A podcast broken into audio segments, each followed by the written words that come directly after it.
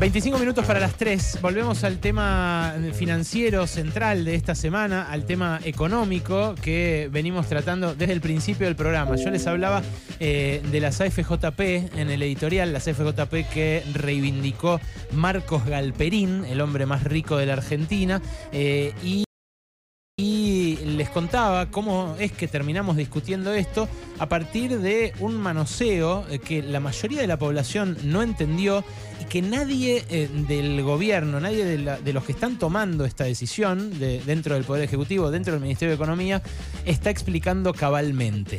Hay algunos de los asistentes al desayuno de ayer con Sergio Massa que eh, han salido a explicar esta situación, pero claro, son en general voces del sector privado, o sea, los banqueros o los eh, dueños de fondos que estuvieron ahí y que de algún modo van a ser la contraparte del Estado en esta transacción. Eh, tiene la gentileza de atendernos a esta hora y está en línea eh, para conversar con nosotros sobre esto. Carlos Heller, que es diputado nacional del Frente de Todos, que si no me equivoco estuvo ayer en el desayuno con las autoridades del Ministerio de Economía. Heller, ¿qué tal? ¿Cómo está? Alejandro Berkovich lo saluda acá en Radio con vos. ¿Qué tal? ¿Qué tal? Buenas tardes. Muy bien. ¿Estuvo, no? ¿En el desayuno ayer? Sí, sí. Ah, bueno, buenísimo. Estuvo en, no en calidad de diputado, sino en... En, calidad de presidente del Banco Credicop. Perfecto. Bueno, eh, de todos modos, me imagino, eh, no escindirá una cosa de la otra y, nos podrá contar desde su perspectiva cómo analiza esto, eh, pero incluyendo también la, perspectiva de los futuros jubilados y de los actuales aportantes del sistema solidario. A ver, varias cosas, Berkovich. Yo no tengo dos posturas. siempre mis posturas coinciden. Por eso, por eso. No tendría una contradicción, aunque, aunque esté más de un lugar en general digo siempre lo mismo porque pienso lo mismo. Por eso me interesaba hablar con usted hoy. Está bien, está bien. Este, no, yo digo para aclararlo, porque eh, primero, vamos a decir varias, varias cosas. El, el, Fondo de Garantía de Sustentabilidad del Régimen Previsional Público de Reparto fue creado en el 2007, justamente cuando se liquidaron las AFJP y con los activos este, que en ese momento tenían esas, esas FJP y sus inversiones, que en muchos casos eran, este, o en general, en vez de estar eh, colocadas en títulos de deuda del gobierno argentino o en empresas argentinas, estaban colocados en eh, bonos internacionales emitidos por emisores internacionales que cotizaban en mercados internacionales, etcétera. Eh, el fondo eh, tiene una cantidad de objetivos que no son atender el pago a los jubilados eh, regularmente. El pago a los jubilados regularmente se atiende con los aportes del sistema previsional que hacen las empresas y los trabajadores y con una masa importante de recursos que aporta el Estado Nacional por distintas leyes que establecen que de, diferentes impuestos una parte van a eh, cubrir el déficit que tiene el sistema previsional de reparto de la Argentina, que tiene un costo mucho más alto que los ingresos que generan los aportes de las empresas y de los trabajadores. Por eso hay una parte del IVA, que va al sistema previsional, una parte de ganancias que va al sistema previsional y, me parece que también una parte de las retenciones al agro que también creo, no estoy diciéndolo de memoria, por ahí algún dato no es exactamente como lo digo, pero la idea es esa, hay un alto porcentaje del costo previsional que se cubre con participación de impuestos. El Fondo de Garantía de Sustentabilidad es eso, es una reserva, es una reserva y no está atendiendo eh, la, gestión cotidiana del sistema previsional. Perfecto. Ahora, esa reserva, esa garantía para los futuros jubilados, ¿se descapitaliza con esta operación o no? No. ¿Por qué? Pero acá hay una clave. Bueno, por eso, Alejandro, a ver, vamos a tratar de razonarlo juntos. Sí. Eh, los jubilados cobran en pesos en la Argentina. Y si sus fondos están en bonos emitidos por el Estado Nacional en pesos que se ajustan por la mejor de las variables, la inflación o el tipo de cambio, que lo que es el bono dual, de ninguna manera esos futuros jubilados están desprotegidos, para nada, al contrario. Yo diría que eh, esta operación le mejora la situación de ese fondo, porque por ejemplo, esos bonos emitidos en dólares en los dos últimos años perdieron frente a la inflación. Si fueran bonos duales se hubieran ganado porque el bono dual se toma siempre por el mejor valor. Si la inflación le gana al tipo de cambio, por la inflación, y si el tipo de cambio le gana a la inflación, por el tipo de cambio. Así que de ninguna manera. En última instancia, además, siempre el tema está vinculado al Estado que tiene que ser solvente para poder pagar. Si el Estado no va a poder pagar los bonos en pesos, tampoco va a poder pagar los bonos en dólares. Es decir, es una falacia decir que eh, pierde eh, garantía o algo por el estilo, porque no es que había dólares en una caja y se los llevó el Ministerio de Economía y puso bonos. Había bonos emitidos por el Estado Nacional bajo legislación extranjera y en moneda extranjera que serán canjeados, cuatro mil millones, el equivalente a cuatro mil millones de dólares, por bonos emitidos por el mismo emisor, el Estado Nacional, que van a tener este, la misma garantía que los emitidos en dólares y que lo único que estaríamos, eh, digamos, renunciando desde ese punto de vista es a la posibilidad de litigar en tribunales extranjeros. Por lo tanto, lo que hace el gobierno a través de esta medida es mejorar el perfil de la deuda en cuanto a bajar la exposición de deuda, eh, compromisos en dólares y emitidos bajo legislación extranjera, cambiándolos por este, obligaciones en, moneda local. De eso se trata la, la operación y parece una cosa absolutamente legal. El artículo cuarto del decreto de constitución del Fondo de Garantía de Sustentabilidad dice que los fondos podrán ser invertidos, entre otros instrumentos financieros, en cuentas remuneradas del país o del exterior, en títulos públicos o valores eh, locales o internacionales, o cualquier tipo de inversión habitual en los mercados financieros. Es decir, está absolutamente encuadrado en la ley. Y, y no hay ninguna contradicción con nada. Hay como en todas las cosas, una feroz campaña de ciertos sectores que quieren poner bomba por todos lados y que cada no hay una sola cosa que se haga desde el gobierno que estos sectores no digan que está mal y que no busquen la contra. Así que no me llama la atención que en este caso hagan lo mismo.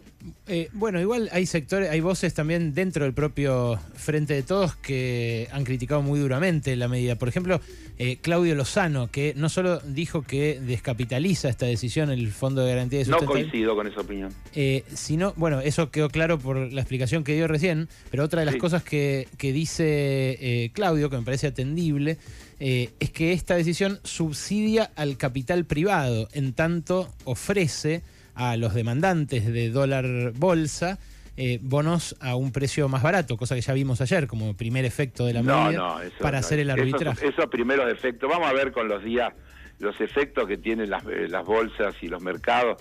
Yo te diría que cuando tuvimos ahora estos días la crisis en Estados Unidos, hubo acciones que un día bajaron 40% y subieron 40% al día siguiente, porque en todo eso eh, a vos no se te escapa, lo sabes igual que yo, siempre en el medio enormes acciones especulativas. Mm. Aquí no hay eh, ningún subsidio al sector privado, aquí lo que hay es una intención de mejorar el manejo de, los de las finanzas del sector público, que tiene bastantes dificultades en función de todas las situaciones que, conocemos y si querés podemos volver a repasar y a describir, pero que, y que requieren de medidas. La realidad objetiva es que la Argentina tiene algunos problemas heredados o crónicos y que tienen que ver con este, su dificultad para generar eh, recursos en, moneda extranjera, es decir, acumular reservas, agravado por un hecho que no es de política pública, sino que tiene que ver con esta con el tema de la sequía, que viene a, introducir una complicación adicional. Y es lógico que el Estado busque optimizar el manejo de sus eh, recursos y sus herramientas para, para enfrentar la situación. Una situación en la que este, capacidad de emitir nueva deuda no tiene o tiene muy restringida porque es un país hiperendeudado este, y, esa es la, triste realidad. Entonces, uno lee los diarios y dice, hoy, ayer el Banco Central perdió 140 millones de dólares. Mentira, no perdió 140 millones de dólares. Atendió al pago de importaciones, lo que pasa es que no está entrando la contrapartida de exportaciones. Bueno, entonces que tendría Entonces pierde, sí, en, la intervención cambiaria el saldo. pero perder tiene otro sentido, otra connotación, Berkovich. Vos lo ah. sabés igual que yo. Cuando uno dice perdió, parece que se evaporaron. Si atendió importaciones, si no lo hiciera, estaríamos diciendo los importadores están reclamando y no pueden importar cuestiones esenciales. No, en eso coincido, no, hay duda, ¿eh? que el Banco Central está haciendo malabares eh, para eh, dañar lo menos posible a la economía. Así es. Pocos dólares que tiene, está clarísimo. Lo que pasa es que en ese contexto de, imposibilidad de endeudarse en dólares, otra de las cosas que, que, me consta que critican sectores internos del Frente de Todos es que esto es endeudamiento. Eh, no, no. ¿No es, endeudamiento. ¿No es endeudamiento? No, no, esto es canje de una deuda por otra y de ninguna manera es endeudamiento. Aquí se entregan bonos en pesos por el mismo valor que esos bonos en dólares, es decir, es neutro desde ese punto de vista la operación, absolutamente neutra. Pero Lo único que hace es aliviarle al Estado los compromisos futuros en dólares. Los va a pagar en pesos ajustados por las variaciones que tenga, o la inflación o el tipo de cambio, por eso se llama dual el bono. Mm. ahora, está claro que la Argentina tiene problemas, ¿eh? sí, sí, sí, sí, está claro que tiene problemas, y graves y serios. El tema son las herramientas para poder enfrentarlos.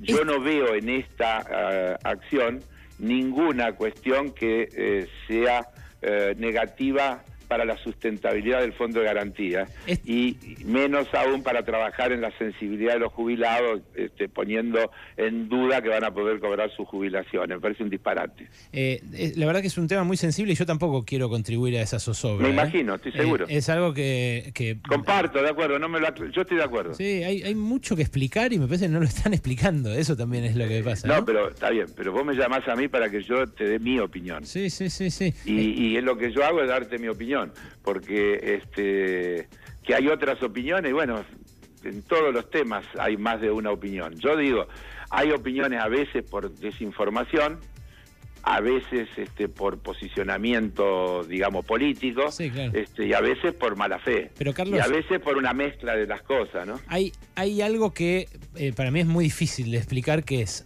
hace un mes estaban usando reservas del Banco Central para comprar bonos a un eh, precio, mm, eh, al precio de mercado, que es un precio mucho más barato que, el facial, que el de libro, el nominal. Ahora, eh, nos decían en ese momento que eso era desendeudamiento, y yo lo entendí eso. y fue desendeudamiento. Por eso digo, pero entonces si comprar Pero acá no hay desendeudamiento ni endeudamiento, Esperá, Pero esto no es lo contrario, porque digo, una, si, agarraban reservas en dólares para comprar un bono que eh, promete el pago de 100 dólares y que hoy vale 25, entonces vos lo compras por 25, te, te evitas pagar los 100 ah, mañana. Ahora, si vos agarrás un bono que vale 25 eh, se, lo, se, lo, sacás al ANSES y lo, sacás de, lo sacás de circulación, que es deslistar lo que lo van a hacer. ¿No estás haciendo justamente lo contrario a lo que se hacía antes? Escúchame. Lo contrario sería si estaríamos emitiendo, si el gobierno estaría emitiendo esa deuda y no estaría deslistando la anterior. Cuando dice deslistar los 4 mil millones, esos 4 mil millones de dólares de, bonos emitidos en dólares desaparecen, dejan de ser deuda exigible. Pero aparece la otra. una por la otra, Berkovich, te lo pido, eh, trata de, eh, seguir lo que yo te estoy diciendo, de, que nos podamos poner de acuerdo en la idea. Después vos te puede parecer buena o mala. El gobierno argentino, el Estado argentino, no el gobierno, porque el, el Tesoro Nacional tiene emitidas, tiene emitidos bonos en dólares, es decir, pagaderos en dólares, no en dólares, papeles, donos, que dicen que a su vencimiento el Estado Nacional le pagará tantos dólares. Y que mientras tanto además le va a pagar una tasa de interés de tanto ese bono. Sí. El Estado ahora dice, vamos a sacar ese bono, es decir, vamos a canjearlo en la parte de bonos que están en poder de organismos estatales, es decir, que los con los privados no se está metiendo, con los tenedores de bonos privados, porque si no sería un canje forzado mm. y, no es lo que... En, el, en la deuda intraestatal, detalle no menor en este análisis, dicho sea de paso, el 46% de la deuda que tiene el Tesoro Nacional es intraestatal también para ubicar la, importancia que tiene la cuestión. Claro, pero no están eh, convirtiendo deuda intraestatal en deuda con privados con este cambio de manos. No, la deuda como con privados. ¿Y porque la deuda intraestatal, el Estado Nacional, el Tesoro Nacional, le va a decir al Fondo de Garantía de Sustentabilidad, deme esos cuatro mil millones, no, deme los dos mil millones, no sé cuánto tiene de bonos en dólares que usted tiene, y tome en su reemplazo estos bonos en pesos ajustables de manera dual que tienen estas características y pagan esta tasa de interés. Eso es lo que va a hacer. Lo que se supone es que, y, y punto, ahí terminó no, no este, terminó. Después hay otra parte de los bonos que eh, le también obligan a transferir al Estado y que va a venderle para bajar el contado con Son dos cosas distintas. Los 4 mil millones se deslistan sí. y se canjean y eso es lo que tiene que ver con el Fondo de Garantía de Sustentabilidad. Por el resto de los bonos eh, que tienen organismos estatales cuyo pagador es el Estado Nacional, sí. el Estado les dice, bueno, de acá en adelante la administración de esos bonos sin sacarle a ustedes la titularidad, porque hace a los activos de cada uno de esos entes, reparticiones y demás, se van a administrar de una manera centralizada y se decidirá cuándo y en qué monto se ponen a se llevan al mercado, Exacto. Cuando venda esa deuda el Estado Nacional, venda un bono que tiene impreso 100 y lo vende por 25 o 30 o 35, ¿no va a estar convalidando un endeudamiento en dólares y a tasas altísimas el Estado? ¿Pero a dónde? Si los dólares, si el bono ya está emitido. Y a mí lo que me dijeron es que gradualmente. A mí lo que me Después es una operación entre terceros, pero eso está pasando ahora con también con los bonos en dólares, se cotizan al 30% porque está instalada la idea de que la Argentina no lo va a pagar, no por otra cosa porque si no valdrían el 100%. ¿Y esto no Los bonos valen el 30% porque los operadores de mercado instalan la cuestión de que inevitablemente en algún momento la Argentina no va a tener que decir no lo puedo pagar. Sí, yo Por eso valen el 30%. Esa idea no es que cuando se lo vendieron a fulano el bono vale 100, va a seguir valiendo 30, el que lo compre lo va a tener por 30, salvo que esté dispuesto a tenerlo en su cartera hasta el día del vencimiento que eso pasa con cualquiera. Este, te lo digo porque, eh, por, ejemplo, nosotros en el caso del Credit Cop tenemos bonos, vos tenés bonos que podés, de acuerdo a la normativa, tener sujeto a cotización y entonces valen 30, pero si el mismo bono yo lo contabilizo a finish, es decir, que no lo puedo vender en el mercado, lo contabilizo a 100.